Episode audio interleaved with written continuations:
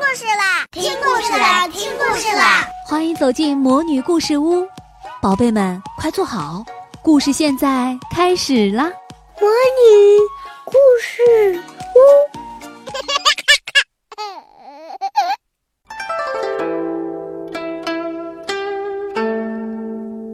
一日三秋，三顾茅庐，成诗，九牛一毛。成语是从古代沿用下来的，它代表了一个故事或者典故。我们一起来听萤火虫姐姐讲成语故事吧。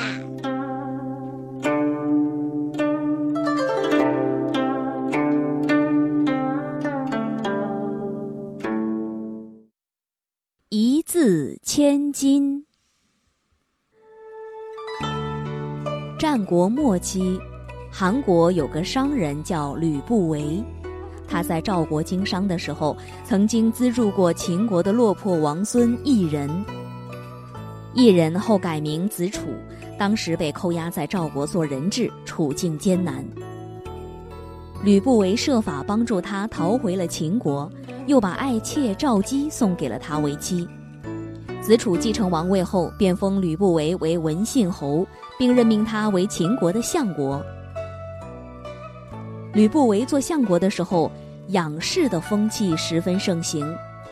当时著名的战国四公子都各自养了食客数千名，吕不韦也养了三千食客，他们作为他的智囊团，帮忙想出各种办法来巩固他的地位。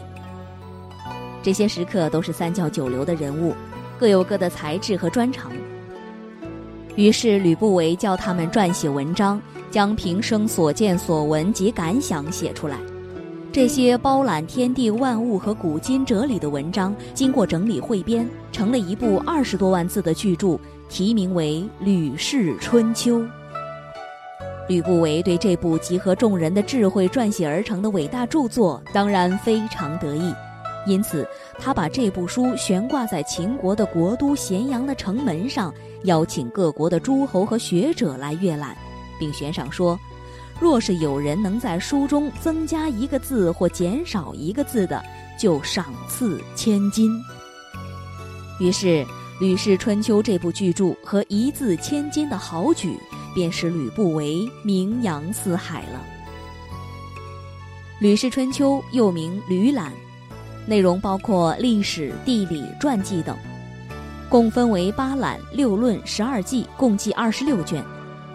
一字千金这则成语出于《史记·吕不韦列传》，用以比喻文字价值很高，一字可得千金，或者用来称赞文章的修辞十分出色，字字珠玑，用字确切，难能可贵。故事中，相国吕不韦想要提高自己的身价，巩固自己在秦国的地位，而使三千门客合力完成《吕氏春秋》这部不朽的巨著。据说，《吕氏春秋》悬于城门后，诸侯列国的游士们蜂拥而至，却没有一个人能对书上文字加以改动。到底是因为《吕氏春秋》真的字字珠玑，还是人们敬畏吕不韦的威势，没有人敢改动一个字呢？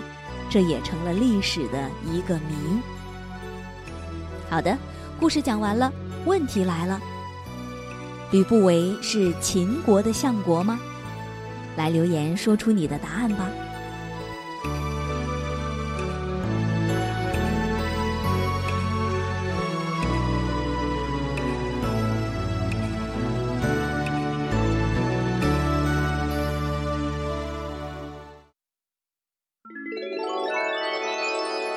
亲爱的小宝贝们，今天的故事就讲到这儿了。想听更多的好故事，欢迎你在微信公众号上搜索“魔女故事屋”，加关注来和我们做朋友。这里有更多的好故事等着你哦。我们下期再见。